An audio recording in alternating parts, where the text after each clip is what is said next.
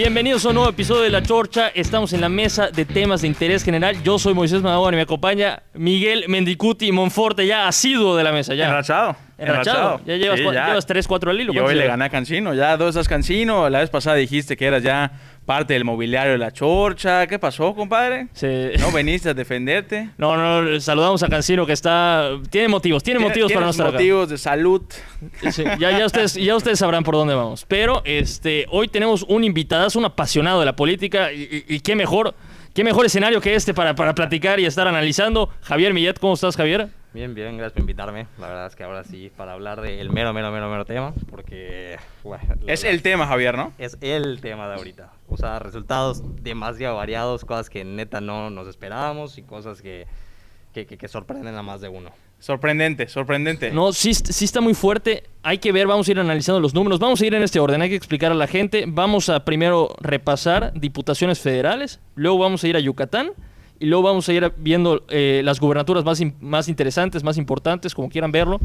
Pero bueno, diputados federales. Lo que a la gente le, le preocupa, ¿sabes? Que la gente, yo creo que jamás, no sé ustedes qué opinen, eh, en mi corta vida, ¿no? Eh, activa, adulta, había visto una movilización, sobre todo juvenil, digo, además de, por supuesto, de, de- de todo, todo tipo de edades, pero sobre todo juvenil, que es con la que más estamos en contacto, de, de- de- de- de activismo, ¿no? O sea, yo nunca en mi vida he visto a gente tan activa, tan preocupada. Bueno, en redes sociales. En redes sociales, por supuesto. Claro. Tuiteando, puta, subiendo posts, historias, cabrón. Puta, ¿sabes qué? Que salía a votar, no mames. Pero a ver, Increíble. Pero, pero a ver, a ver, Hay tú, miedo, el miedo no, el miedo no anda en burro, bro. Estoy, estoy de acuerdo, pero a, a ti te gusta, vamos a, a ver el número, la participación andaba como en 52% en el país. 52%. 52%. 48% de, la- eh, de los votantes no fueron, Miguel. No fueron, no se presentaron. Está lastimada la gente, Moisés. Está lastimada la gente, brother. O sea, no. ¿Cómo que está lastimada la bueno, gente? obviamente la tú escuchas muchos comentarios, mucho, mucho ánimo por parte de la juventud. Que, que está fresquecita, nuestro corazón está intacto aún, cabrón. Hay gente muy lastimada, brother. El- los gobiernos han, han dejado a la gente no escéptica lo que le sigue, hija. O sea, ya después de tanto lo que ha pasado en el país, ya hay mucha gente que dice, ¿para qué voy a Pero, votar? O pero tú dices, tú dices... sobre ah, todo bajo sí. la premisa de que, ¿qué va? O sea, ¿por qué mi voto va a hacer la diferencia? Es un voto. Sí. Y así, lamentablemente, es el 48% del país. Sí, sí, sí. es importantísimo. Le voy a preguntar primero. Vamos a ir a los datos ahorita, pero las primeras impresiones de cada quien, de, de las elecciones en general, en diputados federales. ¿Cuál es tu opinión, Javier, sobre lo que pasó y cómo quedaron eh, compuestas las fuerzas políticas? Ok, nada, de entrada, lo que estaban ahorita comentando, de que la gente, o sea, fue el 52%, que es un número bajo. La realidad es que para una elección intermedia, este es un número bastante alto. En 10 años creo que es la más alta, ¿no? Sí, Una- 10 años, yo creo que hasta más, si no me equivoco. Sí. O sea, la última vez que fue una votación muy superior, creo que fue por ahí, en, todavía en los 90, cuando fue una elección bastante concurrida. po- eh, ¿Cómo se llama esto? Por, por la participación de la gente, ¿no? Pero ya después de eso, las intermedias no son elecciones en las que la gente suele participar en masa. No. Obviamente las presidenciales son las que sacan a toda la gente a votar. En Yucatán siempre hemos tenido un porcentaje muy alto, ya sea presidencial o local, pero eh, cuando es a nivel federal siempre se ha visto que las intermedias es un porcentaje muy bajo. Y esto es un gran logro el hecho de que haya salido tanta gente a votar. Sí. Obviamente es un aspecto que responde al fenómeno de López Obrador. Totalmente. Eh, sí, eso siempre se ha dicho que es algo que, ah, o sea, ya de- independientemente de tu, de tu opinión, es algo muy importante que, que logró López Obrador, que es que la gente se interesara por lo que está pasando. Sí. ¿no? O sea, mucha más gente está volteando a ver hacia lo que está pasando, mucha más gente está diciendo, bueno, oye, ya sea porque estoy a favor o en contra, me interesa este tema. Y eso ha motivado que incluso en una elección intermedia donde casi nadie participa, la gente dice, ¿sabes qué? Mi voto es necesario para poder cambiar la realidad en país. O sea, ahorita lo manejamos como Le algo vayas a posi- quien le sí. Le Sí, por, le vayas. por supuesto. Ahorita lo podemos manejar como algo positivo, que la gente esté interesada en política, pero habrá quien dice, a mí no me interesaba el oxígeno hasta que me pusieron la mano- las manos al cuello. Exacto. O sea, si hay gente que estaba muy preocupada, muy preocupada, se hablaba de, de tiranía, se hablaba de que... De si- dictaduras. de dictaduras, se hablaba de que si no lo, si no lo frenamos ahorita, se viene, se viene Venezuela del Norte. Eh, es, es- ese tipo de conceptos que, se tiran muy cotidianamente en redes sociales. Y la oposición debería estar festejando por estos resultados, Javier. Eh, Debería estar tirando la champaña, debería estar haciendo fiesta. ¿Qué- ¿Cómo debería ser el, el sentir? Los resultados reflejan dos cosas. En, en la parte práctica eh, tienen todavía bastantes pérdidas. O sea, sí logran avanzar de entrada al Morena haber perdido eh, la, mayoría absoluta, eh, o sea, no, como partido solo no puede, ¿no? Ahorita tiene que requiere a sus aliados para tener la mayoría absoluta.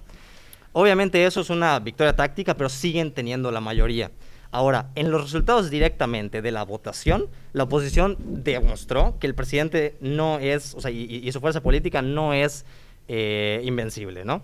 Demostraron que solamente ellos como coalición, sumando los votos del PAN, PRD, PRI Movimiento Ciudadano, generan más votos que los del PT, Partido Verde y Morena. Claro. Entonces, eso demuestra obviamente que, que hay un descontento. Ya sabes que no puede el partido del presidente, que tuvo aproximadamente, si no me equivoco, por ahí el 35-37% de preferencias Morena eh, en general, decir que ellos son el representante absoluto del pueblo, cuando la realidad es que mucha gente también tiene un gran descontento.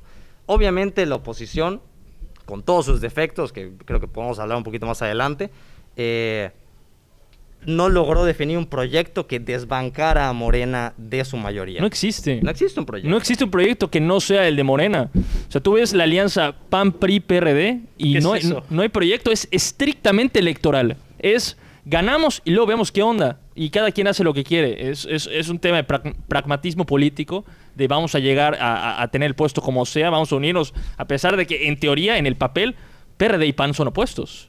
En el papel, en el papel. Y, y la misma definición tiene Morena. Muchos de los dirigentes de Morena llamaban y agarran, incluso argumentaban que era, eh, primero voten por nosotros y después nos organizamos. Entonces, básicamente decías, no importa a quién estoy postulando, no importa qué te estoy ofreciendo, lo importante es que no regresen ellos, ya después nos organizamos y vemos. Como que confía en nosotros ciegamente, porque este es tu momento de confiar en nosotros ciegamente. Y lo mismo Sí. hace la oposición. ¿Cuál es su único discurso? Vamos a oponernos a lo que haga López Obrador. Tú ves en realidad cómo han hecho las votaciones y te das cuenta de que, oye, perdón, muy bien, te opones a cosas que yo considero clave, especialmente para permanecer la, eh, para que la democracia eh, per- persevere, ¿no? Pero cuando te vas a temas que son más importantes incluso, no sé, con el tema de, por ejemplo, la, la- la- fiscalía ahorita con la ley Hertz, o con el tema de la Suprema Corte y la extensión de, De de- del mandato de Saldívar, ¿no? Eh, en ambos casos ves como muchos de los mismos legisladores de la oposición votaron a favor de esto. Sí, sí, sí. Agarraron y cruzaron, algunos sí se opusieron, algunos no. Entonces dices, a ver, entonces, ¿cuál es tu oposición? Si no me estás presentando un proyecto alternativo, entonces, ¿a qué te opones? ¿Qué me estás diciendo que, que- que- que- es tu definición como partido político? Obviamente no te estoy pidiendo que te pongas a todo, ¿no? Claro. Hay, hay cosas que hay que aprobar porque simplemente son labores de gobierno. Pero cuando te vas a temas que ya son muy relevantes y que tienen cambios de fondo, eh, ¿dónde está tu proyecto político? ¿Qué me estás diciendo que vas a hacer cuando llegues? Correcto. Vamos a tirar ahorita los números, vamos a leer eh, los resultados que estaba tirando ayer el INE, las estimaciones. Morena iba a acabar entre 190 y 203 diputados federales, PAN entre 106 y 117, PRI entre 63 y 75. Eh, el que está fuerte, y esto es impresionante, ¿ah? El Partido Verde entre 40 y 48. El Partido Verde, señores. El Partido Verde que el esto- más odiado hoy por hoy. es, es, es, de, es de los, Sí. es de los partidos más vendidos de la historia de, de la política mundial, yo creo. Estuvieron con Fox, estuvieron con Peña Nieto y con el PRI durante años y ahorita están con la cuarta transformación. Pero están tan fuertes ahorita que pueden, pueden renegociar, ¿ah? no, no, no, los, no los tengan por sentados en el bloque de la cuarta, cuarta transformación. Y sin el Partido Verde no hay mayoría absoluta. ¿ah? No hay mayoría absoluta de, de, de- López Obradorismo en la Cámara de Diputados. ¿ah? Entonces, Dios. Van a, van- como dicen, van a vender su amor muy caro. Vamos a ver qué va a pasar porque todavía tiene que haber esa negociación. Y los que pierden su registro por no haber llegado al, al 3% son el PES, que ya se va, el partido del, Ba- del Baester Gordillo, eh, redes sociales progresistas también, y Fuerza por México, chao, chao, no lo juntaron y se van al carré. Entonces, eh, hablamos de, de la oposición y el sentir. Miguel, yo, yo, yo veía hoy en, en la mañana, López Obrador está feliz. ¿Feliz? López Obrador estaba feliz por los resultados de las elecciones. Te voy a decir una cosa. A mí me gusta, me gusta eh, que no descalifique. Me gusta que haya dicho que fueron elecciones limpias, que fueron elecciones libres, este, que no hubo ningún problema. A mí lo peor que, me- que- o sea, lo peor que, que, pude- que se me cruzó por la mente es un presidente que hubiera descalificado al INE, Claro. que esté otra vez Sí. con, con el, el- el discurso de vamos a, vamos a desaparecerlo, que organicen otros las elecciones. A mí me gustó que haya reconocido que fueron limpias y libres y que estuvo bien, que hubo, algunos incidentes que todos los vimos en redes sociales, pero en términos generales anduvo bien, anduvo bien eh, el proceso electoral. Y eso me gustó. Pero ¿tú crees que hay razones para que López Obrador esté feliz? O sea, por los resultados. Pues yo creo que como, como platicábamos hace poquito, este, fuera del aire, el tema de no nunca aparentar, perdí, ¿no? Digo, que no perdió, pero definitivamente no alcanzó sus objetivos eh, ambiciosos, que era, pues, por supuesto, la mayoría absoluta en el Congreso, ¿no? Entonces yo creo que él, él se lo habrá pensado, porque es un cabrón puta muy inteligente, entonces, ¿con, con qué actitud salir al día siguiente? O sea, ¿cómo, ¿qué cara le voy a dar al pueblo? pues una cara feliz, una cara victoriosa, que crean los que votaron por mí que, que, que funcionó, que ganamos, ¿no? Claro. Entonces, yo creo que va por ahí. O sea, el, el mostrar derrota muest- muestras debilidad, ¿no? pero bien y- pudo y haber dicho, pero bien pudo haber dicho nos robaron.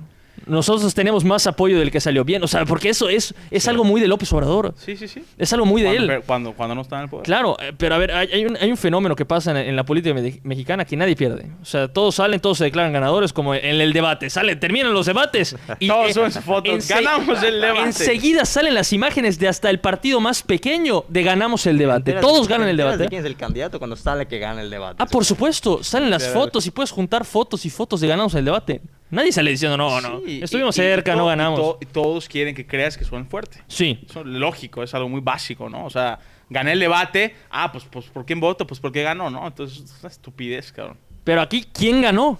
¿Ganó el López Obradorismo o o ganó la oposición? ¿Quién ganó? ¿Quién, ¿Quién tiene que estar más contento? ¿Quién tiene que estar más contento? El más contento definitivamente diría que es el INE. O sea, lo que logró el INE es demostrar otra vez, ahora sí, que ante los resultados, que fueron unos resultados muy diversos, no hay quien se queje porque la, al ser las victorias tan diversas para cada, para cada bando en diferentes eh, lugares del país, Sí. el que tiene que celebrar ahorita es el INE y la ciudadanía de que las cosas que se lograron, se lograron de manera, como ya dijiste, hubieron incidentes, pero son incidentes que lamentablemente pasan todo el tiempo en nuestro país Sí.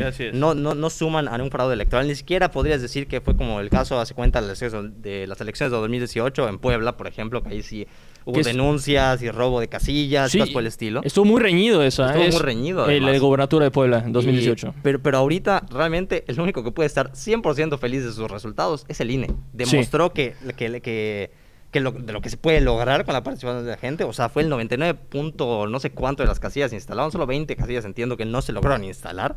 O sea, de ese tamaño fue la efectividad de la institución. Pero ahorita cuando te vas a quién de los, de los demás... eh, eh, de, los, de, bueno, de los dos bandos, ¿no? La oposición y el gobierno, ahí es donde ya se pone un poco más eh, complicado, ¿no? O sea, cada quien tiene por ahí sus victorias y, y- y definitivamente sus momentos bastante eh, turbios, ¿no? La oposición pierde gobernaturas, gana alcaldías, gana diputados, pero Sí. no logra la mayoría. Entonces, hay, hay, hay ese... Equilibrio. Hay ese equilibrio, exacto. Hay ese equilibrio. Yo ahorita tú que mencionabas el INE, yo quiero hacer el reconocimiento a todos los funcionarios de casilla. Yo ahorita fui funcionario de casilla y sí es, es como correr un maratón, sí es un tema de que tienes que estar muchas horas. Y eso que fue una elección acá, a- a- acá en Mérida, que no fue tan grande como la anterior, porque no hay senadores, porque no hubo Claro. presidencia. Porque me estaban contando eh, la gente del INE que se quedaron la vez pasada hasta las 6 de la mañana ¿eh? haciendo el conteo y los paquetes y todo. Entonces, mi reconocimiento a todos los que participaron porque hay que aceptar, porque mucha gente, el rechazo para ser funcionario de casilla es impresionante. Sí, obvio. O sea, tienen que y preguntar y preguntar y preguntar y preguntar.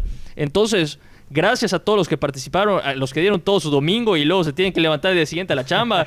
o sea, porque sí, sí, sí, Sí. sí es, sí es algo que, que implica bastante. Y yo, yo, me, yo me voy a mojar. Yo me voy a mojar cuando preguntaba quién ganó, quién debe estar más feliz, si la oposición o, o el López Obradorismo. Yo creo que debería estar un poquito más contento el López Obradorismo. Yo creo que debería estar un poco más contento. Al fin y al cabo arrasó. O sea, digo. Arrasó, se confirma que es el- el- la fuerza política más importante del país. También en gubernaturas están ganando la gran mayoría de las, eh, de las gubernaturas. Ahorita vamos a, a repasar eso. Pero en Cámara de Diputados nadie esperaba, nadie esperaba que lograran la mayoría calificada con sus aliados. O sea, las encuestas no reflejaban eso antes. Era muy, muy, muy complicado que lo lograran. En cambio, la, la mayoría absoluta era lo, lo- lo asequible, lo que se podría lo- lograr, y se logró. Y se logró. Y por eso López Obrador sale, está contento, se le vio contento. Luego podemos discutir, como dices tú, si es un tema de dientes para afuera, pero luego estará pensando Claro. otra cosa.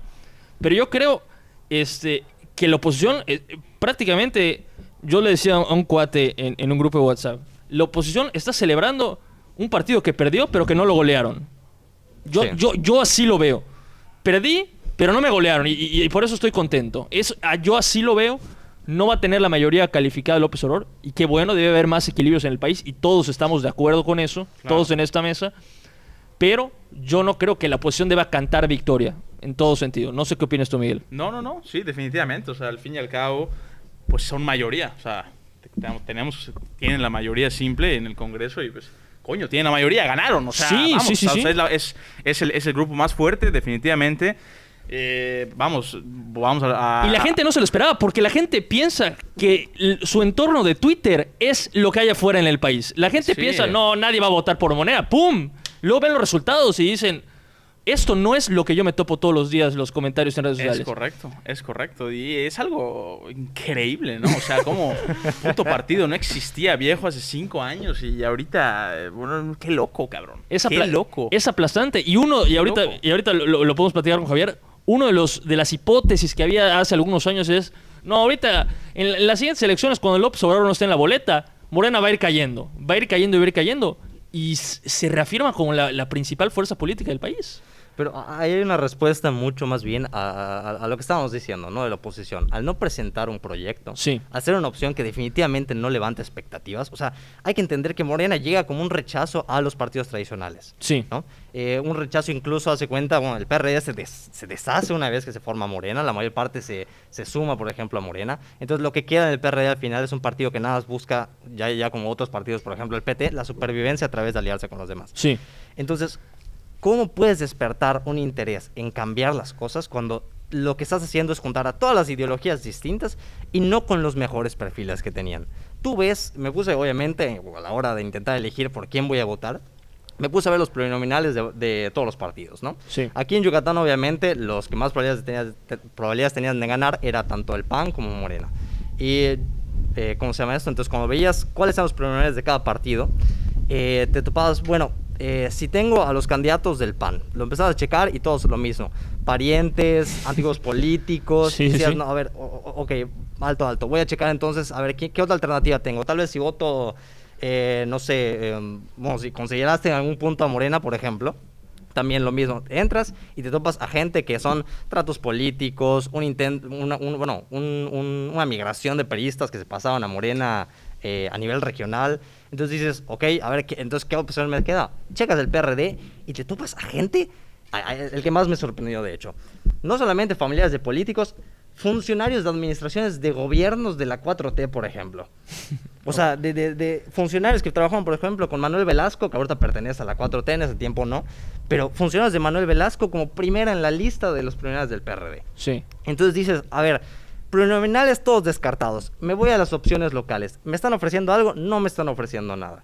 Especialmente si tú tenías una visión de intentar un proyecto que, que- que fuera más, haz cuenta, por ejemplo, si tu ideología es un poquito más de izquierda o progresista, por así decirlo, ¿no? Eh, vas más con los derechos humanos y así. Pues obviamente el PAN no es una opción que te atraiga. Sí. Pero después cuando te checas en el PRI te das cuenta que es un partido que solamente está buscando sobrevivir y que mete a esta gente y que no, te no tiene posibilidades de ganar de manera directa y plurinominales son pura gente eh, nefasta, Sí. dices, no, pues también lo descarto.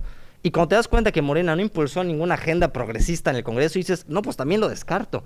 Entonces, al final, eh, no se logra formar un proyecto que llame a la gente a votar por la oposición. De haber presentado a gente muy capaz, a gente con que realmente dijera, o gente, gente fresca por lo menos, ya sabes, no, no los políticos que, que- que conocemos desde hace más de 20 años. Entonces dices, si hubieran puesto a gente nueva, por lo menos hubiera levantado el interés de decir, ¿sabes qué? Voy a votar con la confianza de que por lo menos son gente que, que, que, que nos representa por aquello que votamos la vez pasada en contra de que Sí. saliera, ¿no? Sí, pero tú ahorita estás tirando varios argumentos que sí son, son, Sí. son ciertos de, de qué pasa con la oposición. Pero ¿cómo le explicas tú a la gente que Morena eh, sea la principal fuerza política, el, partido más votado del país?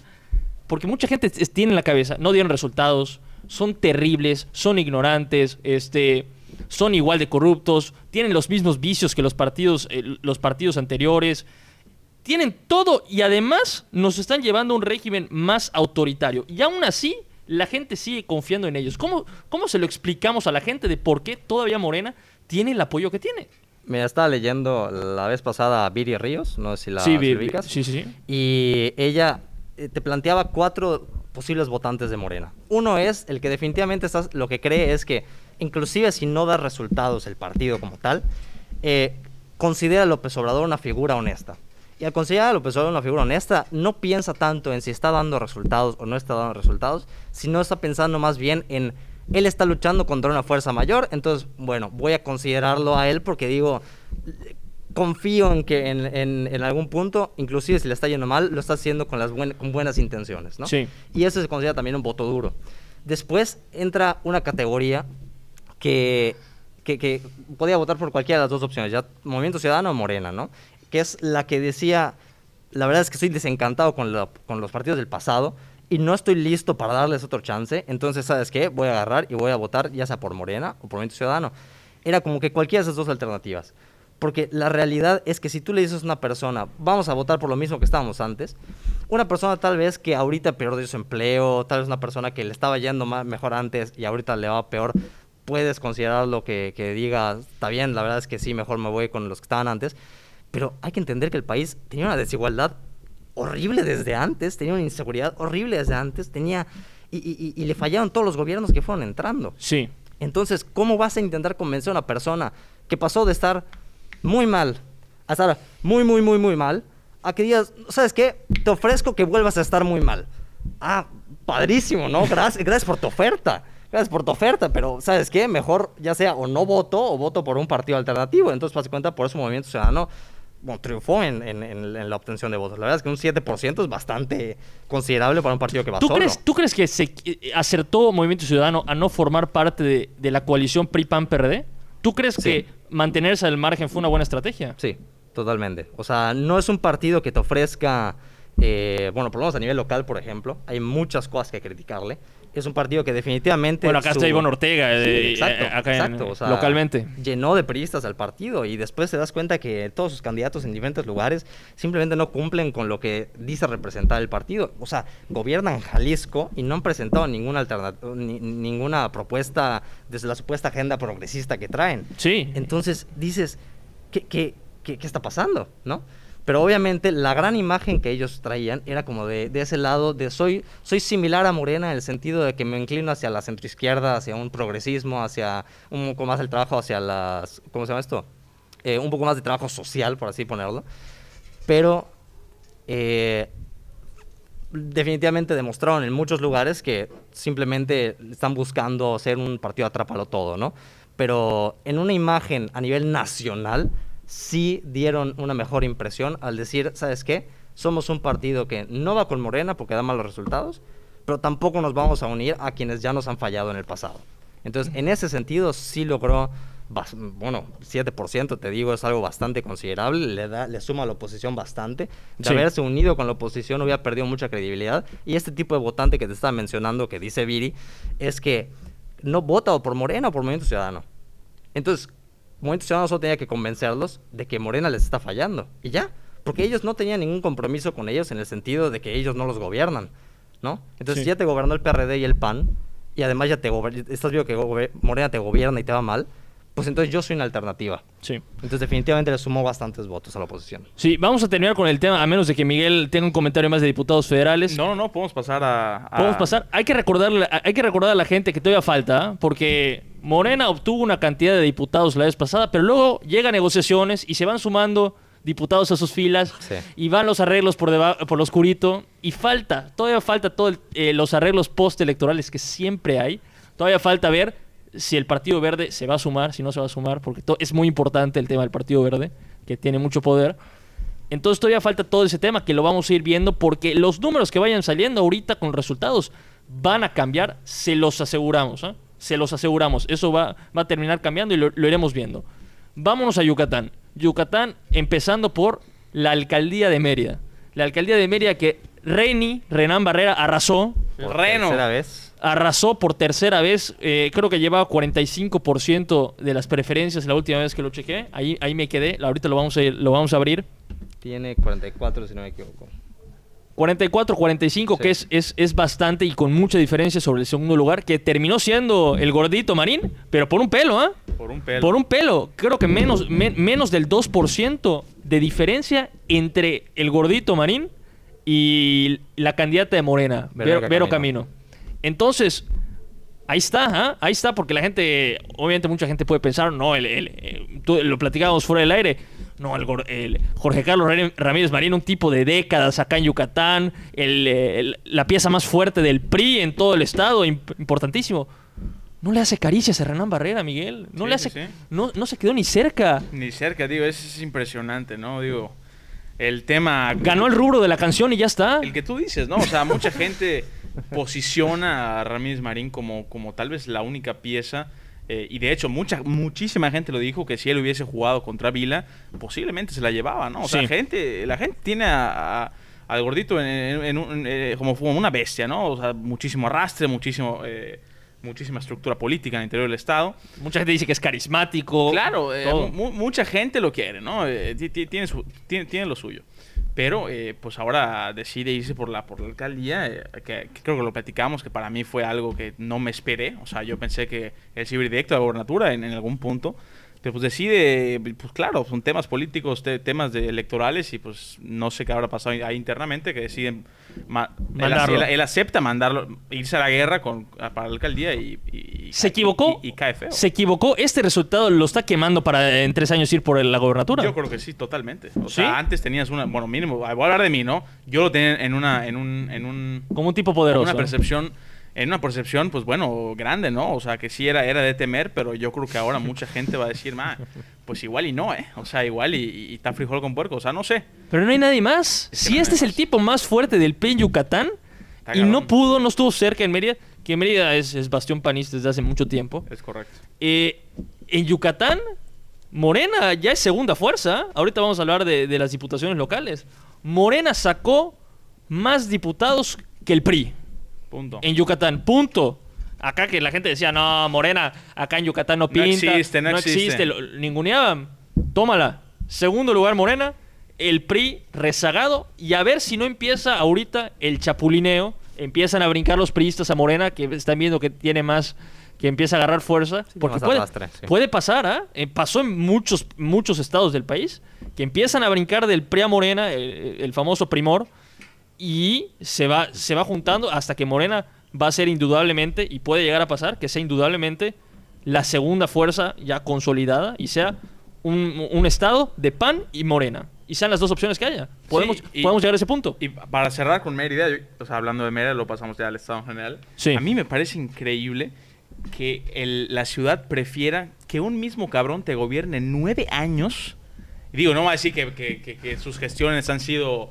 Puta, eh, hay un antes y un después de Barrera Concha, Ah, bueno, ¿no? pero, O sea, nece- neces- a ver, pero necesita ser un, o sea, un tipo importantísimo que dejó un antes y un después para decir, está haciendo un buen trabajo. No, no, no, pero ¿a qué voy? Con la abismal, o sea, ¿cómo predomina el pan? A, a eso, a- a- llevo mi argumento, ¿no? Sí. O sea, la, la fuerte y la, la indiscutible eh, pintura azul que tiene la ciudad. O sea, digo, nueve años, yo la verdad es que mucha gente, yo a platicando, mucha gente digo, ya, oye, nueve años este cabrón, o sea, a mucha gente no le late ese pedo de la reelección, o sea, oye, ya hiciste tu chamba, ya está, ya te elegí, o sea, ya fuiste seis años, quieres decir por nueve años, o sea, ya, mano, o sea, que venga otro. Y aún así, cabrón, o sea, arrasó. O Pero entonces, es- esto es una crítica tuya más al sistema que permite No, la reelección. No es una crítica. Al sistema que permite... ¿No, te gusta el tema de la reelección? Eh, si- no es que no me guste, a lo mejor y sí. Yo sí sería de la idea que, que fueran máximo dos veces, o sea, reelegirte una vez. Sí. Porque- aquí no te puedes reelegir este, Tres veces seguidas. Tres veces Sí, seguidas. Sí. Pero, pero, pero sí, sí hay. Por ejemplo, en este caso fue Renan, Vila, y ahorita vino Renan otra vez, y otra vez Renan, no. Yo creo que sí, ya too much, ¿no? Pero no, no para ello de mi crítica, no es una crítica, sino de, o sea, decirle a la gente lo cabrón que está pintado de, de azul la ciudad. Correcto. Y hay que recordar, eh, o sea, porque decimos de- del primor, la candidata de Morena hace unos años era del PRI.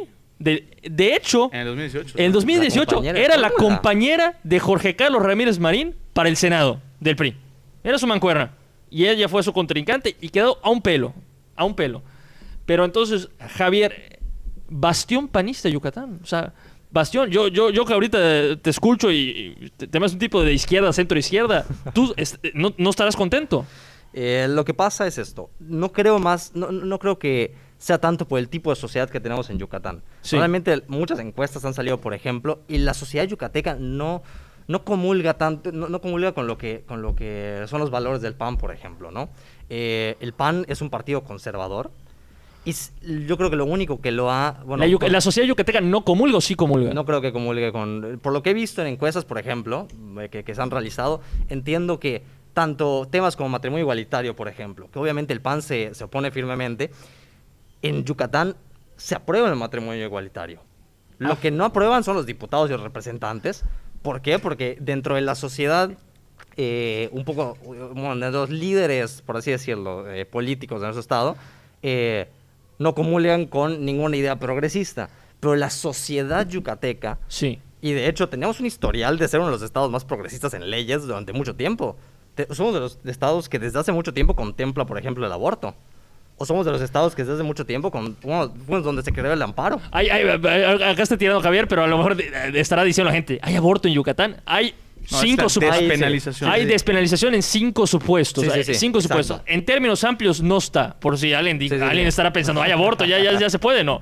Hay cinco supuestos que están en el Código Penal en el cual no hay pena. Pero, pero sí. hay- hay- pero está rompiendo un mito, Javier, ¿ah? porque la gente pensará, vivimos en una sociedad muy conservadora acá en, acá en Mérida, acá en Yucatán. Entonces no es verdad. Eh, lo que yo creo es que no. Por No. lo que te digo que, que, que, que que por lo menos he visto en lo que ha sido la tendencia de, de, de- de lo que la gente opina, y esto obviamente a través de encuestas, es que no comulgan con el PAN, sin embargo, sí se ha generado un rechazo a las administraciones del PRI, ¿no? En Yucatán, bueno, de entrada fuimos de los primeros estados que pasó a ser parte de la oposición, ¿no? La, la ciudad de Mérida fue de las primeras ciudades importantes que ganó el PAN desde... Sí. no, no, sé, no estoy seguro en qué año, pero de las primeras ciudades que ganó el PAN. Patricio, Después de eso, no, eso fue gobernatura, pero desde mucho antes fue de las primeras ciudades. Sí, porque. Mérida igual fue alcalde, pero hay- habría que ver si Patricio fue el primer alcalde del PAN. Me parece que No, ah, lo no. puedo revisar, lo puedo revisar. antes ganó lo puedo revisar. otro. Sí. Pero después llega también, por ejemplo, Patricio y gana en el 2000 la, La gobernatura. gubernatura. Pero eso responde más bien a un rechazo, especialmente yo creo que en la ciudad de Mérida, a lo que estaba haciendo el PRI, ¿no? La falta de libertades, eh, la corrupción y cosas por el estilo. Entonces, eso solamente es una respuesta a una parte administrativa, por así ponerlo, una parte Sí. de, no tanto de ideologías. No. Entonces, ahorita lo que pasa, incluso, y es a donde quiero llegar, porque no creo que a, que a pesar de los resultados del PAN, Yucatán sea un estado panista, es porque en comparación con las elecciones pasadas, el porcentaje de votos, y estoy hablando del porcentaje, no del total, o sea, entiendo que la baja participación cambia eso, pero el porcentaje de votos demuestra que el PAN no aumentó tanto como algunos quisieran decir. El porcentaje de aumento del PAN en diputaciones y en ayuntamientos no es muy grande. Lo que hizo es que jugó de manera estratégica y eso le permitió llevarse la mayor parte de los diputados, por ejemplo. Ganó 14 de los 15 distritos. 14 de los 14 15 los- distritos. uno lo ganó Morena, el PRI cero. Cero. Pero entonces, viendo esto, la gente ve estos resultados y dice, el, el Estado es azul. Sí. El Estado es azul por completo y además ganó este varias de las alcaldías más importantes. No, Mérida arrasó. Va- Por- por eso. Estamos ante un escenario que es la primera vez, si no me equivoco, ahora sí que el, el dato te lo podría confirmar después, pero si no me equivoco es la primera vez que el PRI va a tener minoría en municipios. Sí. O sea, el PAN, si, bueno, a menos que una de, sus alianzas sea de- de- o sea, del partido Nueva Alianza sea uno de los alcaldes, el PAN podría ser el primer lugar en cuanto a municipios, el partido que más municipios controla.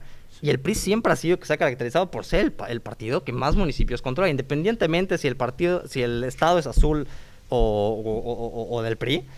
El PRI siempre ha mantenido la mayoría de municipios y en este caso no.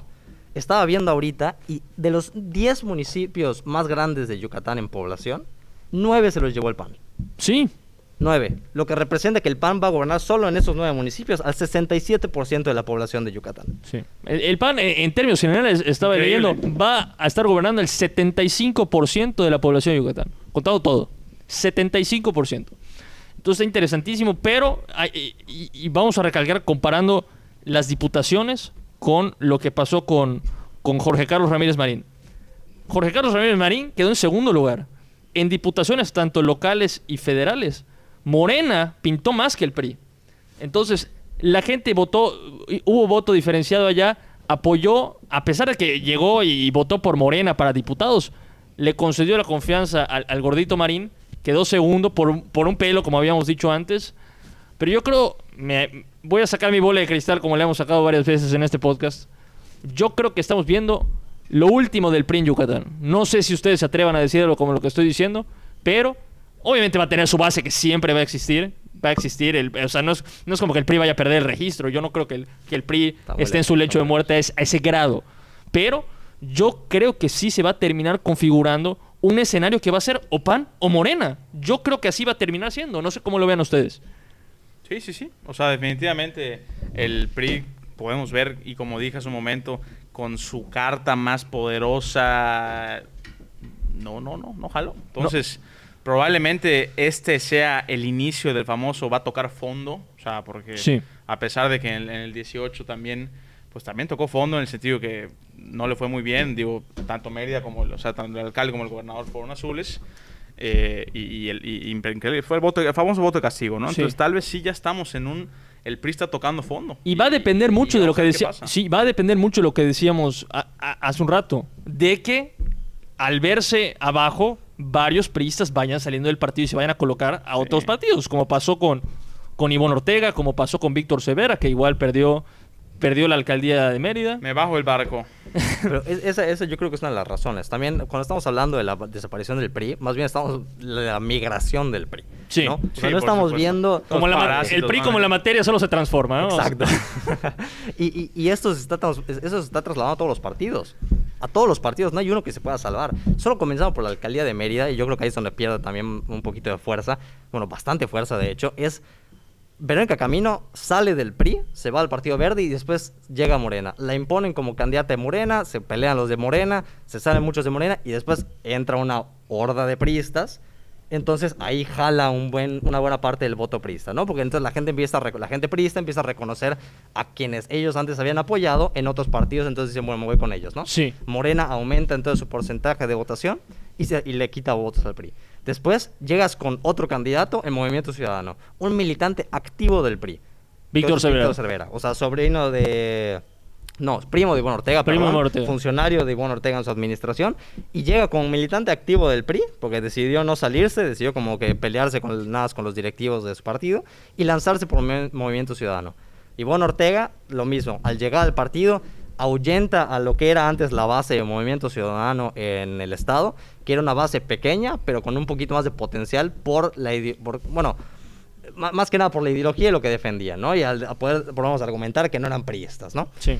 Y lo, lo- Movimiento Ciudadano Nacional decide meter a Ivonne Ortega y sustituir a esa base que tenían, que era una base más bien potencial, a una base segura de tener por lo menos un 5% con Ivonne Ortega, que lo podemos ver, de cuenta, en el resultado de, de- de diputados, ¿no? Correcto. Entonces ahí otra vez te llevas otro pedazo del PRI. Muy pequeño, la verdad. Eh, no generó muchos votos Víctor Cervera, pero lo que voy es que se empieza a ver cómo los demás partidos empiezan a jalar a estas gentes. Y el último partido, pues es el mismo PAN.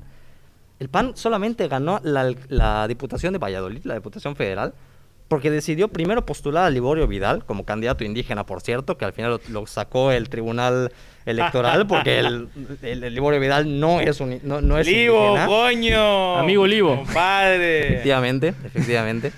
Y Liborio Vidal de entrada es famoso por haber mandado a golpear a, a panistas. O sea, un grupo del PAN incluso se manifestó de que decían, a ver, es que hace 20 años él agarró y me, me tiró en la cárcel, me mandó a golpear con sus policías, porque Liborio era priista. Sí, sí, sí. Agarra, se cambia de último minuto de partido, se lanza por el PAN. Le cancelan su candidatura. ¿Con quién lo sustituyen? Con el, el suplente del primo de Liborio, quien es el actual diputado eh, federal por el Distrito 1, por el Partido Verde. Partido Verde, aliado de Morena. O sea, Hazme para que te veas. pa- cabrón favor. Sí, Sí. o sea, es, es- al final son un Islakolvishish de, de, de, Islakolvishish. de, de- de- de candidatos, ya sabes, de, Sí. de relaciones familiares y cosas por el estilo. Entonces perfilan a este y logra ganar el Distrito 1 por Valladolid. O sea, el resumen es, hay priistas en todos lados. Hay priistas en todos lados y que se van sumando y le van sumando también votos al PAN de ese- en ese sentido. Correctamente. Ahorita hablamos de diputaciones federales. Para, para aclarar que no lo dijimos, ¿cómo quedó en Yucatán? De los cinco diputados federales, eh, el PAN se llevó tres, Morena se llevó dos. De los cinco. Así quedó en Yucatán. El de Progreso sorprendió. El de Progreso sorprendió. Este. Y ya así quedó. PRI cero, ¿ah? PRI cero diputados federales a- a- acá en Yucatán. Y pues bueno, así, así está la cosa. En Yucatán, vamos a ir cerrando. No sé si alguien quiere hacer un comentario más de Yucatán. No, yo, yo, yo no. Lo último es nada más que en Yucatán también se caracteriza un poco porque aquí se, sí se practica mucho el voto cruzado. O sea, no es de que la gente agarre y dice todo morena, todo pan. Por eso, por ejemplo, veo difícil un escenario en el que solamente existan dos partidos. Sí. ¿no? O sea, yo creo que ya pasamos de esa etapa a un sistema multipartidista. Eh, solo por dar un ejemplo, en 2018 la senaduría se la llevó el PRI. La gubernatura se la llevó el PAN. Pero después a nivel local también hubo, no, bueno, a nivel, más bien la elección del presidente se la llevó Morena en Yucatán. Y después la elección de diputados empataban PRI y PAN. Pero después la elección de alcalde, Morena también tuvo un porcentaje muy alto. Entonces dices, existe un voto cruzado muy importante en Yucatán. La gente como que sí analiza los candidatos y cuál es la situación que tiene cada uno en la elección. Correcto, ya para cerrar con Yucatán, estaba yo viendo acá la lista y, y, y sorprende por lo que estoy viendo. Este. ¿Ya alcanzó el gorrito Marina Ranán? No, tampoco, no, no, no. no, Ah, ya, coño. siéntate a esperar, siéntate a Ah, esperar. ah. pero, hizo magia. pero, eh, Movimiento Ciudadano salva el registro de milagro, ¿ah? Salva el registro, tiene 3.0091% en el estado de Yucatán. ¿ah? Salva el financiamiento. Eso es Salva el, fina- importante. el financiamiento, que es importantísimo. Sí, sí, sí, pero por ejemplo, siguen compitiendo. Por ejemplo, el PRD perdió el registro desde la vez el financiamiento desde la vez pasada. También Nueva Alianza, también el VER. O sea, son partidos que ya perdieron varias veces el financiamiento y simplemente al existir a nivel nacional les siguen dejando competir Claro. por las. Correcto, correcto. Pero, pero es, es- un dato. El, el PRD, por ejemplo, eh, que, que lo mencionaste ahorita, 2.18% el PRD. Y, y pues as- así se la van llevando, ¿no? Vamos, vamos al tema de las gubernaturas, que está interesantísimo porque ganó tu pollo, Miguel. ¿De Eh, quién vamos a hablar? ¿De quién vamos a hablar? Ganó tu pollo, ganó Samuel García, no lo puedo creer. Este, estarás Aquí contento. lo escucharon primero, Chorcheo. Este gan- ganó, hay fiesta en casa de Miguel. en- puedes invitar a toda la banda que nos escucha. Está a reventar, están las paredes pintadas de naranja. Ganó Samuel García, va a ser gobernador. Increíble, Mariana, primera, da- increíble, increíble. primera dama. Van a subir historias cada dos segundos a Instagram contando cómo gobiernan todo. Va a estar feliz, mira, se está riendo Miguel, pero, pero es, es en serio la felicidad. O sea, ganó Miguel y a ver qué demonios pasa. A ver qué pasa. A ver qué pasa. Tranqui, tranqui. ¿Cuál, cuál es tu primera tu primer sentimiento con que haya ganado Samuel García? No, yo como lo mencioné aquí, ¿no? No. ya, ya, fuera, fuera, fuera, fuera de cotorreos. eh, a mí no me cae mal. O sea, no es, no es un cabrón por el que yo. A quien yo apoyaría como tal si estuviese aquí en, en- en Yucatán. O sea, vamos, ¿no? O sea, no, no. Para mí no es mi ideal político, Ah, ¿no? cla- bueno, para, faltaba más. y para muchos, ¿no? Pero, pero no, no me desagrada. No me desagrada la idea de, de, de, algo, como ya platicamos, de algo fresco, de algo diferente. eh, que, que sea joven, que no tenga pelos en la lengua, que, que se me hace un cabrón eh, sin filtros, transparente. Eh, a ver, digo, eso no, no debe traer nada malo, ¿no? Digo, ya ver su desempeño, sus capacidades, su, su, su pericia para gobernar, pues ya, ya, ya la, la iremos viendo, ¿no? Pero, pero, pero pues Nuevo León, Nuevo León se pintó de naranja. Nuevo León- y es Bueno. un estado importantísimo Nuevo Sí, León, ¿eh? sí, sí. O sea, Se pintó multicolor una vez que lo analicemos. multicolor. A ver, a ver, el, el- Bueno, en temas de, de- de alcalde y gobernador, ya en, en- Sí. en- en- en el Congreso, ahorita Javier nos va a platicar un poquito. este, por supuesto, ganó holgadamente Samuel García, me parece. Creo que ganó por, por 8%, una cosa así. Aproximadamente. aproximadamente. Este, le ganó el candidato del PRI, la candidata de Morena, como habíamos dicho antes, desde que sacaron el video este, con la secta, se fue al sótano, se fue al sótano, y el PAN nunca pintó. Para mí el PAN nunca tuvo posibilidades. Entonces Bueno, gana Samuel Sin García. embargo, triunfó más que, que Morena, ¿no? A nivel, a nivel gobernatura logró más Ah, por supuesto. eh, porcentaje La- que Morena. eh, Clara Luz de Morena cayó tan bajo que cayó el cuarto lugar. Cayó el cuarto lugar, lo cual es impresionante porque al principio era puntera y en unos meses se- se fue todo al traste. Así pasó. Pero entonces, Samuel García va a ser gobernador de Nuevo León. ¿Qué podemos esperar, Javier? Samuel García eh, comenzó con una campaña que era totalmente, o sea, gris, no, no levantaba, no generaba nada. O sea, era simplemente Samuel García diciendo tonterías, era un meme, conocido en todo México como por ser un meme. Error tras error, tras Error tras error, error. tras error, digo, a nivel mediático. Y ahí es donde entra el factor muy importante de Mariana, porque él, primero de nada, se perfila al convertirse en un meme como una figura inofensiva, ¿no? Eh, te o sea, por así decirlo, puedes buscar otros ejemplos, este ya es un poco exagerado, pero en El Salvador ganó Nayib Bukele, Sí. que él era un influencer, o sea, él literalmente se la pasaba todo el tiempo en redes sociales, y bueno, y ahorita es un personaje horrible de la política de El Salvador, ¿no? Pero... Y genera un poco el mismo sistema Samuel. Agarra y primero lo que hace es llamar la atención hacia él. Después se pinta como un personaje inofensivo en comparación con sus demás competidores. Comienza en un lejano cuarto lugar sin ninguna esperanza de llegar a la gobernatura. Hasta que empieza de entrada todos los dramas de los demás candidatos, cae Clara Luz. Y con la caída de Clara Luz, ¿qué pasa? La gente que votaba por Morena lo busca porque busca una alternativa. Y dice, bueno, el PRI ya me gobernó y fue horrible. El PAN ya me gobernó y fue horrible. Bueno, el PAN de hecho era de los primeros, al principio tenía más probabilidades de ganar, al final desaparecen esas probabilidades cuando se van dos personajes importantes de su partido a Morena. Sí. Pero la gente que iba a votar por Morena dice, ¿sabes qué? Eh, eh, Morena ya no, o sea, Clara Luz ya no me convence. ¿A quién busco? Me voy con Samuel García. Me voy con Samuel García por lo mismo, es un personaje inofensivo. ¿Y qué también le trae votos a Samuel García? Que él no necesitaba realizar grandes gastos para responder a cosas que de lo que se le señalaba, ¿no? Él simplemente agarraba y a través de la cuenta de Mariana, Mariana podía contestar cualquier duda que hubiera sobre Samuel Ya comunicaba a todo el estado. y comunicaba a todo el estado y sea, lo hacía por lo hacía gratis. Sí, no. Entonces hacerlo gratis no tienes que fiscalizarlo, mientras los demás partidos tienen que agarrar y acudir a medios para poder hablar sobre los, o sea, todos los planes que tienen. Tienen que esperar que los inviten o tienen que pagar publicidad para que la gente se entere de que no es que esta cosa es falsa o no es que esta cosa está mal. o- Samuel ya Que tiene no. esa plataforma gratis. Él se lo levantaron un día y al siguiente él estaba dormido mientras, mientras Mariana ya lo estaba defendiendo. Pero entonces, sin Mariana, Samuel no es gobernador. Samuel no es gobernador, definitivamente. ¿Qué Cor- tal? Correctamente, eso, eso es muy importante, eso es muy importante. Y a ver qué pasa, a ver si no se termina convirtiendo eh, en una de esas parejas que te ayuda, como Gaviota Peña Nieto. Y luego se- no, no, no, No lo sé, no lo sé. Puede, puede pasar, puede pasar, Miguel. Y luego ya eh, dos días después de que termine el mandato se va Mariana, se va, yo qué sé. ¿Quién No, sabe, no- no sabemos qué vaya a pasar, pero hablábamos de Movimiento Ciudadano, un partido progresista, un partido de centro izquierda. ¿Está llegando el progresismo a Nuevo León? Definitivamente no. No, no, no.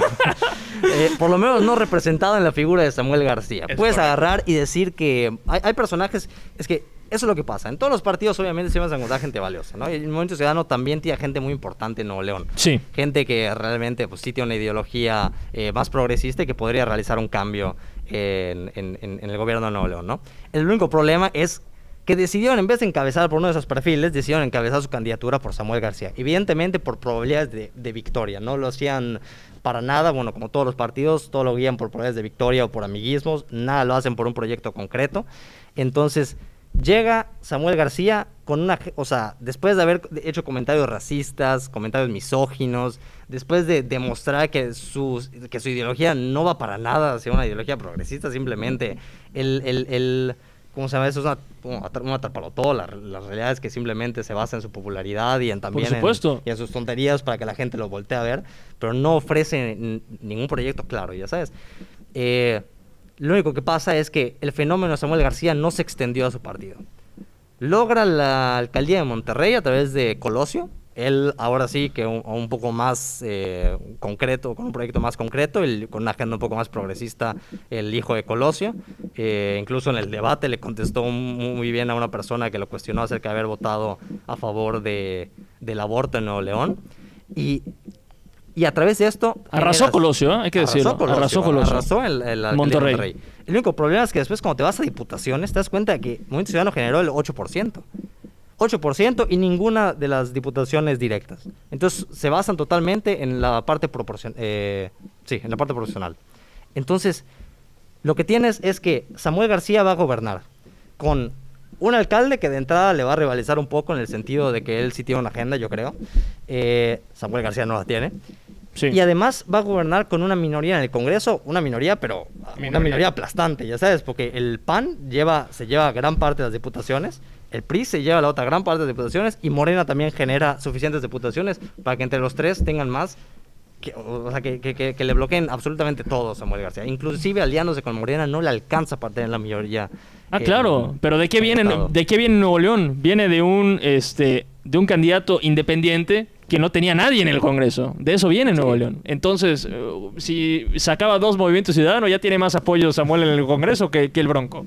Entonces, vamos a ver qué va a pasar en Nuevo León. Va a ser un gobernador muy mediático, va a estar muy presente en redes sociales. Todos los días. Va a estar en la polémica.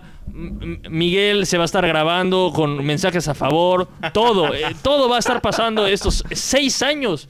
De la gubernatura de Samuel García. Seis años va a estar viendo. Seis años. Seis A, años. a menos, a menos, a menos. No. Toco madera. No, no se va a tirar. Estoy- es la mesa de plástico, pero No toco se- madera. No, va, no. no va a Este- ningún lado, vieja. Se lance por la grande, Miguel. No, no, no. Que allá sí. No, no, no. Sálvese quien, pico, pico, sálvese quien pueda. Bueno. Tres años se va Samuel al cielo y vamos por la grande. No sabemos, no sabemos. Vamos, vamos a estar pendientes. Pero bueno, hay más gubernaturas interesantes. Campeche, que está cerradísima, que parece que se la va a llevar eh, Laida Sansores de, de Morena, que es una maldita vergüenza. ah, Es una maldita vergüenza. No sé cómo los 15 habitantes de Campeche eligen a Laida Sansores. No lo sé. Oye, oye, oye, cabrón. Bueno, 17. Pero está, salieron a votar los 17 y había tres opciones. Allá sí la oposición, este, en ambos casos, porque tenían al candidato de Movimiento Ciudadano y al candidato de PRI, PAN, PRD, eh, más o menos con eh, apoyo similar. Con apoyo similar hay un punto de diferencia entre, entre ambos candidatos y un punto de diferencia con la de Sansores arriba. Entonces está muy cerradísimo, todavía no se ha cerrado a, a estas horas, a, a la hora que lo estamos comentando. No, No, se- 91% sigue. con 91% del conteo no se ha cerrado la elección de Campeche, pero va liderando Laida Sansores y sería muy complicado que la pierda. Y, y- y, pues bueno, va, va a haber gobernadora morenista en nuestros vecinos. Dios de mi vida. Ya, ya llegó y es, es- es un tema muy importante porque creo que es la más la gubernatura más cerrada, ¿no? De, de- de todas. De todas las elecciones, sí. de todas, de todo el país. Entonces es, es- es- es la más interesante en ese sentido.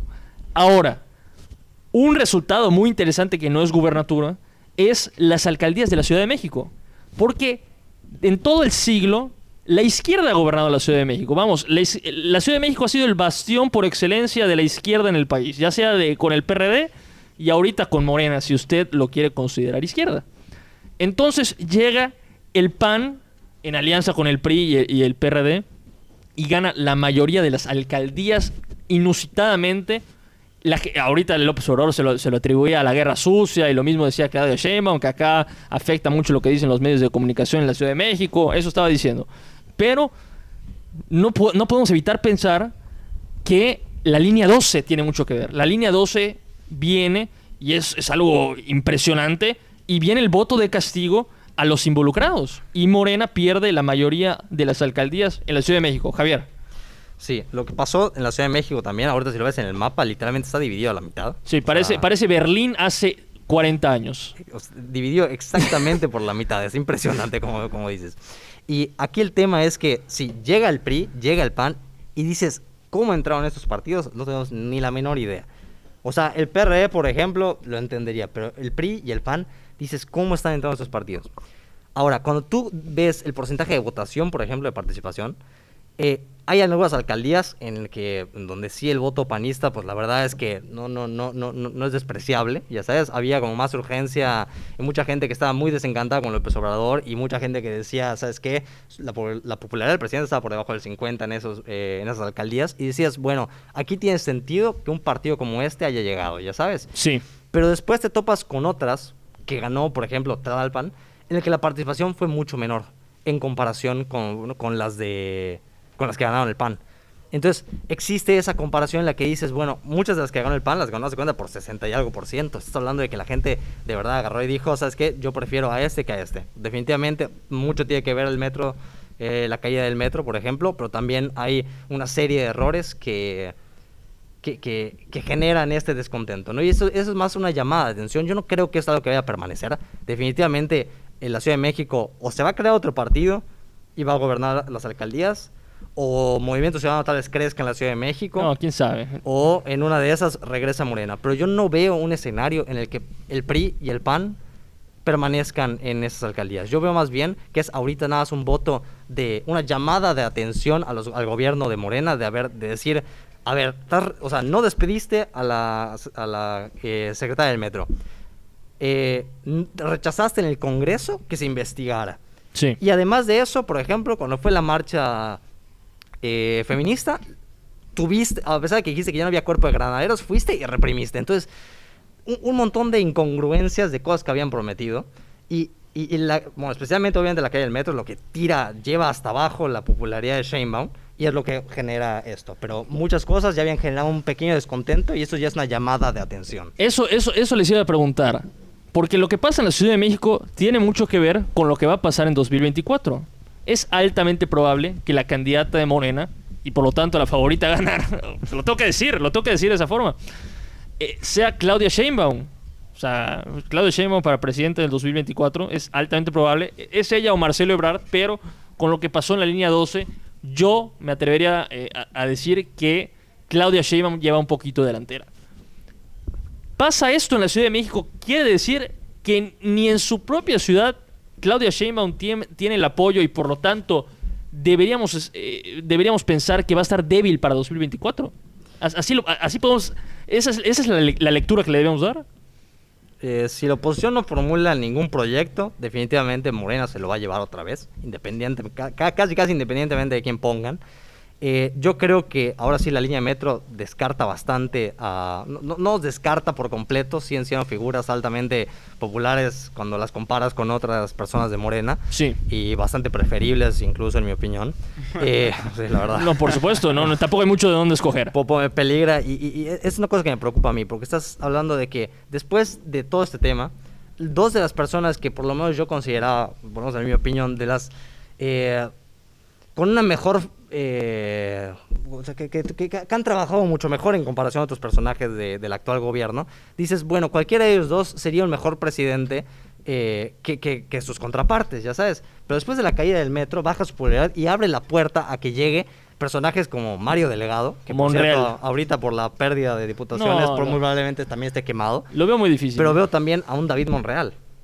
No, Ricardo Monreal. Ricardo Monreal, perdón, si David es su hermano. David, eh, que ga- ganó Que igual ganó David. Zacatecas, por Sí, cierto. por cierto, ganó Entonces, Zacatecas. le abres la puerta a esos nuevos eh, perfiles, bastante más turbios, y, y- y generas este, e- e- este ambiente de, de- de- de tensión de qué va a pasar en el Sí. 2024. Yo creo que se puede caer el metro completo y va a ser o Claudia Sheinbaum o Marcelo Ebrard. O sea, se puede caer todo. Yo, yo, estoy seguro que no hay nada que pueda pasar en donde ustedes quieran que impida que sea alguno de esos dos. Y tampoco yo, yo no soy de los que piensan que, que López Obrador se va a reelegir. Yo no soy. O sea, yo, yo, yo creo que y, y yo creo que va a cumplir su palabra. En 2024 se va a ir. Eh, porque también lo degollan, si no. Y tampoco puede cambiar la constitución, como ya se habrán podido dar cuenta. Entonces, Claro. no hay forma. Yo creo que ya podemos descartar, me voy a atrever a decirlo así, que López Obrador vaya a pasar de 2024 como presidente. O sea, yo no creo que vaya a pasar. Pero bueno, vamos a cerrar con, eh, con el tema de la Ciudad de México, que es muy interesante, para irnos a la hija de Félix Salgado Macedonio, que ganó, que arrasó. Miguel, ¿cómo es posible? ¿Cómo, cómo, cómo demonios le explicamos a la gente que con todo lo que pasó con Félix Salgado de las acusaciones de violación, que lo terminan sacando de eh, la gubernatura, de la candidatura por, por temas de, de dinero, no por el tema, de- no, no por los temas penales, por temas de dinero en campaña, pone a su hija con cero ex- experiencia, con, no tiene nada, no tiene absolutamente nada para decir, no, qué, qué- qué cosa la hija de Félix Es que es de película. Es in- increíble. Película. Y gana, De y, creo- terror, por y gana como con el 46%, me parece. Allá andaba. Arrasa, Miguel. A la gente le importa un carajo todo lo que pasó. Le importa un carajo. La gente decidió por la hija de Félix Salgado Macedonio, por, por Evelyn, por la, la torita como aparece en, en- en- en la boleta. Que- Sí, sí, sí, o sea, e- e- Es, increíble. Es Eso- quiere decir que México no, no tiene remedio. O sea, te dice, no, no puedo creer en esta sociedad a ese grado. Eh, eh, está, muy, está, muy, está muy- dramático lo que dices, pero... pero Es, sí, es que sea, es, sí. es increíble, Miguel. sí, sí, sí, es, es algo eh, de risa, eh, tristísimo. eh, eh, no sé si llegaron a ver la película alguna vez, La dictadura perfecta, cómo, cómo, cómo, cómo se mueve todo. O sea, digo, sí, sí, sí. Pero eso es más tema mediático, ¿no? O sea, es un tema de, de- de la película, de cómo Televisa fue inflando Sí, a, a los pero, eh, candidatos. eh, eh, eh, me voy al sentido, no tanto... la- más para Samuel García, por ejemplo. Sí, no tanto la trama de la película, sino el sentimiento que te deja, ese sentimiento de asco, o sea, ese sentimiento de, de- de rechazo y de decepción, pues por ahí va. Ese sentimiento, ese sentimiento me genera a mí. Eh, el tema de la hija de Félix, o sea, es, es lamentable. es Te- ahora, lamentable. te- ¿Me permites ponerte en la silla caliente, Miguel? Sí, sí. Te puedo poner en la silla caliente, que esto de repente lo hacemos. ¿Tú crees que un, un candidato, por el simple hecho de tener acusaciones, acusaciones o denuncias que no estén comprobadas, que no se hayan resuelto, por simplemente tenerlas en contra, debería ser por ley sacado de la contienda? Buena pregunta. Yo creo que no. ¿Tú crees que no? No, yo creo que no. Yo creo que no porque eh, si valoras, la, por algo existe, eh, por ejemplo, el, el- el- el fuero, ¿no? El fuero existía y por algo, por mucho, por eso la gente defendía mucho el, fue, el fuero porque la- las, las, las, pues las, las, las fuerzas políticas son capaces de todo, ¿no? Entonces son capaces eh, De fabricarte. de fabricarte carpetas, o sea, es todo un tema también asqueroso, ¿no? Pero, pero yo creo que no, o sea, no, no me parece, imagínate que sea un excelente candidato y te pone una carpeta de investigación y ya por eso fuera, ¿no? O sea, yo creo que abriría muchas puertas a, a, a- a muchas más malas jugadas, ¿no? Eh, pero definitivamente a las pruebas hay que remitirse, ¿no? Claro. Javier, no sé qué opinas. ¿Tú crees que deberían sacar de la contienda por ley a una persona que tiene denuncias o, o acusaciones en contra? Eh, el INE sí contempla escenarios, especialmente en cuanto a, a- a- a violencia, ¿no? De, de poder cancelar candidaturas. El único problema acá también es que estamos hablando de un país con una impunidad muy alta. Sí. Entonces, eh, no, obviamente no te tengo una respuesta muy concreta, pero no, no tengo una respuesta muy concreta, pero lo que sí creo es que eh, la negativa del mismo partido y de los gobiernos de ni siquiera hacer una investigación, Sí. ¿no? Y simplemente Respaldarlo. decir, respa- lo respaldamos y ¿sabes qué? Que lo decía la gente es es lo que a mí me parece vergonzoso. Ok. Porque entonces estás hablando ya no solamente de... No, no es un tema electoral, ¿entiendes? Es un tema también de impunidad, un tema de justicia. No, que claro que jamás mi vida defendía a No, Salgado, ¿eh? O sea, por no, supuesto que no. Es más, No, es, no, no. es más yo, yo me, voy, yo me voy a posicionar contigo. Yo no creo que por ley una persona, este, porque tenga una denuncia en contra, que no tenga sentencias, es decir, que no se le haya comprobado, debería ser sacado de la contienda. Yo no creo, porque como decías tú, te pueden fabricar. O a lo mejor este, in- te pueden inventar una historia cualquier persona que te quiera sacar, porque por ley te sacarían, y te sacan de la contienda por una denuncia. Sí, es correcto. Yo creo que traería demasiados problemas y, y- y demasiadas injusticias. Entonces, yo creo que, aunque no nos guste, es, es el sistema de justicia que tenemos y hay que esperar a que se compruebe, a que haya una sentencia. Aunque en este caso, digo, yo no voy a defender a Félix, yo, yo sí creo en las acusaciones, honestamente, Sí, leyendo las historias, leyendo todo. la calle, o sea, y, y- y- y- su personalidad y, todo, o sea, no, no me es difícil pensar caso, que... caso aparte, ¿no? Claro, no me es difícil pensar que sí lo hizo. Pero en términos generales, porque mucha gente lo pedía, no, debería contemplar la ley, que, que lo saquen a patadas a, a- a la gente que tenga acusaciones. Y yo, yo no creo, yo no lo veo así. Eh, pero pasa lo que pasa con Félix, pone a su hija y decía, y, y esto, esta, esa frase es la que más, más me dio repele. Una- una- iba más o menos así, de Félix, cuando fue a votar. Decía, el triunfo de una hija es el triunfo de un padre. O sea, Toma. algo así. O la victoria de, de- de una hija es la victoria de un padre. Más o menos diciendo, yo voy a estar gobernando, carajo. Me importa. Disfrazado O sea, de, lit- de un tema sentimentalista. Claro, yo voy a estar gobernando. Entonces, eh, va a estar Félix Salgado Macedonio tras bambalinas de gobernador, más o menos. Así lo, lo podemos esperar. Eh, El tema es que ya ha habido hasta precedentes en los que no solamente es tras bambalinas, o sea, lo que en, el peor escenario, lo que podría incluso llegar a pasar es que la hija lo que hace es tomar licencia Sí. por el máximo periodo y entiendo que, y, o sea, se nombra un, sustitu- un, un gobernador sustituto, de cual podría ser, por ejemplo, Félix Salgado, lo estaba escuchando otra vez en la radio. ¿Te imaginas? Eh, después de eso puede volver a pedir licencia y vuelve a hacer, o sea, a lo que voy es que es un proceso en el que al final, legalmente, ahora sí nada más de, de lo que estaba escuchando yo de, de- de un- de una entrevista que le hacía Dennis Merker a, a un abogado, es que legalmente podría ser Félix Salgado de Macedonio, creo que tres veces suplente, hasta el punto en el que después de la tercera licencia, creo que ya le dan la opción de, de, de- de que ya la sale ella del cargo y se queda los siguientes tres años Félix Salgado Macedonio. Sí, es el peor escenario posible. O sea, te- se puede hacer todavía más ridícula la historia. Claro. O sea, es, es- Peor y- aún. se puede hacer peor aún. Eh, Eh, pero bueno, ¿alguien, ¿alguien quiere hablar de alguna gubernatura más en especial? No, ¿O vamos? na- nada más, una, o sea, un- creo que esto es importante aclarar. Eh, Javier. estaba leyendo ahorita justamente, o sea, la, la discusión acerca del tema de, de- de- de la Ciudad de México también se trasladó un poco al tema de Guerrero. Mucha gente se empieza a preguntar, eh, en el, en Morena, Ciudad de México, empiezan a culpar a, a los excéntricos de decir, o sea, estás permitiendo que hace cuenta entre la derecha eh, con tal de, de- por, por estar desencantado con Morena, ¿no? Pero el tema es que ahí existe una cera autocrítica y lo mismo está pasando en Guerrero. La gente está agarrando y diciendo, ¿cómo es posible que haya llegado eh, Evelyn Salgado a la gubernatura? Y dices, a ver, ¿Ya viste quién es su contrincante? O sea, y, y- y es, un, es un pésimo candidato, es un priista que, como de entrada, el PRI en general está quemado en, en, En Guerrero. En Guerrero. Y pudieron, debían haber perfilado a una persona, en mi opinión, totalmente ajena al partido si Sí. realmente tuvieran la intención de competir contra, contra Evelyn. Pero lo que dijeron, ¿sabes qué? Vamos a tener cero autocrítica, vamos a juzgar a la gente de Guerrero por haber elegido a Evelyn. Y vamos a dejar que, ¿cómo se llama esto? Que, que, que- este tema se quede aquí zancado, ¿ya sabes? Sí. Ahí quedó. Desde que no vamos a tener ninguna crítica nosotros y eh, el resultado es por culpa de los votantes. Pero Javier, no, no, no, no, no, o sea, digo, los partidos postulan, no el mejor, no el mejor, no el mejor cuadro. Eh, rara vez hacen eso. Usualmente postulan al que tienen más posibilidades de ganar.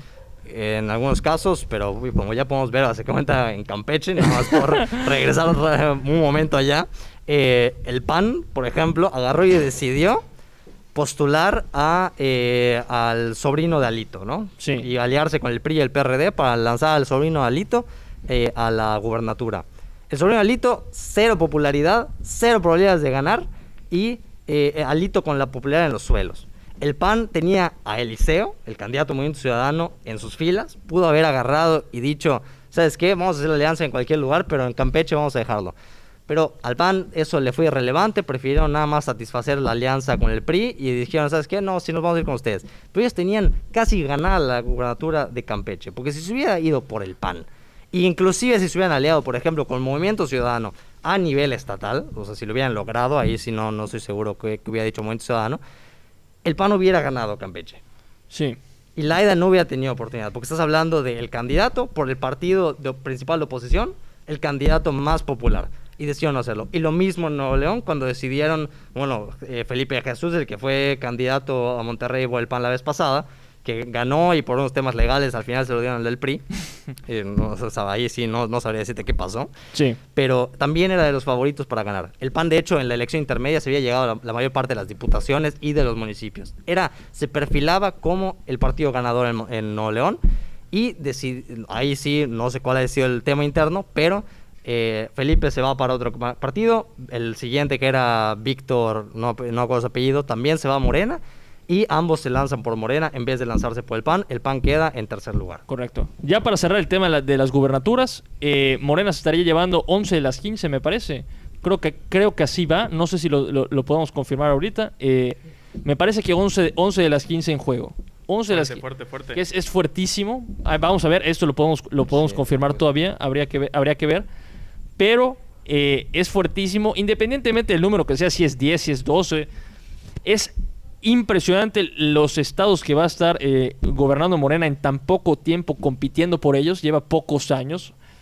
Y estaba leyendo un pronóstico en, uno, en una mesas de análisis de que para 2024 ya podría estar gobernando 20 estados cuando menos. 20 de los 32 Morena. Entonces, hacia allá va, hacia allá va la tendencia y veremos qué va pasando en los próximos años, que igual va a haber elecciones. Morena se lleva la mayoría y con eso cerramos gubernaturas.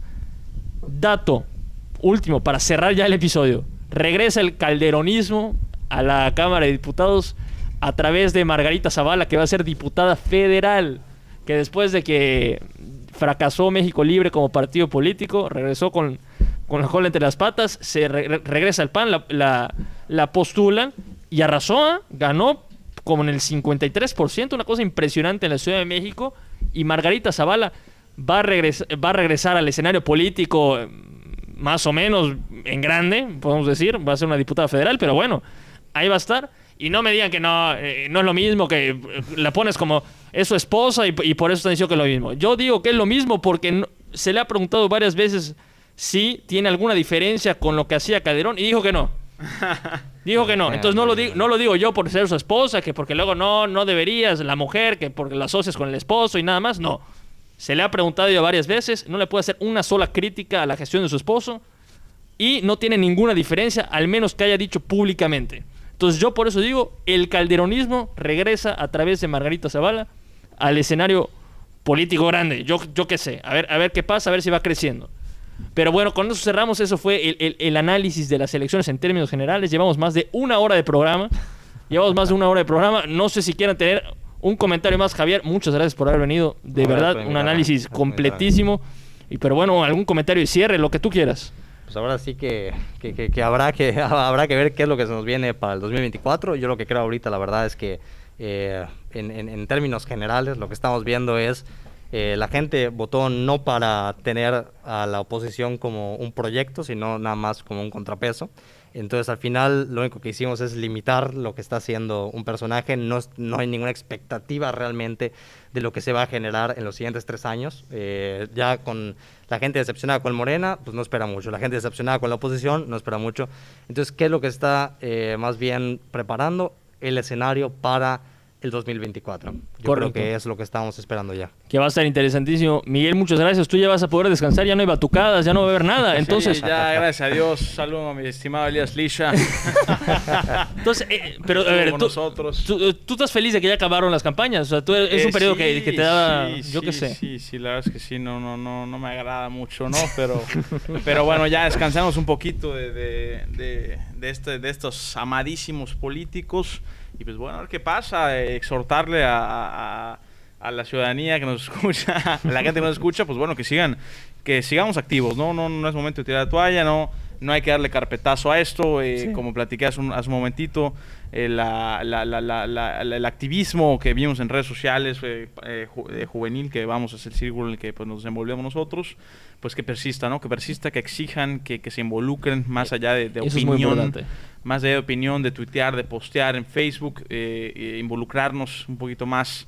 Eh, y por, por qué no involu- involucrarnos directamente en la política? Claro ¿no? que Eh, es sí. momento. Que, que el interés no se acabe con las elecciones. Que el interés no se acabe, el que todo, todo aquel que tenga una espinita de, de un hartazgo eh, inmesurable, pues vamos, que se aviente y, y necesitamos, necesitamos cosas frescas, necesitamos cosas nuevas, necesitamos, necesitamos un respiro ya, necesitamos cambios, y no solo, no solo opinar, ¿no? Entonces, pues, pues sigamos así y pues bueno, Javier, agradecerte de igual manera muchísimo por haber venido, No, este, invitarme. a derrochar conocimiento, brother, este, y pues bueno, estaremos viéndonos. Estaremos viéndonos y cierro con lo que decía Miguel igual, que, que, el, que el interés no se acabe con las elecciones. Ahorita aprovechen que están todos los candidatos a la vista, quienes ganaron, etcétera, y que le sigan la pista a sus diputados. Que le sigan la a sus pista a sus diputados, a, a- a todos los gobernantes, que estén pendientes de las decisiones que toman, de sus votos. Aprovechen que está ahorita todo muy fresco, que está toda la información y que empezamos desde cero. Y para luego tener las cuentas claras para la próxima elección y no llegar sin información, porque yo fui funcionario de casilla y veías mucha gente eternizándose, como, como, como viendo el menú, conociendo por primera vez quién demonios iba a estar, a ver qué voy a ordenar. Entonces, conozcan a la gente que nos está gobernando, a la gente que está legislando y a la gente que te representa a ti, aunque no, aunque no lo hayas elegido tú.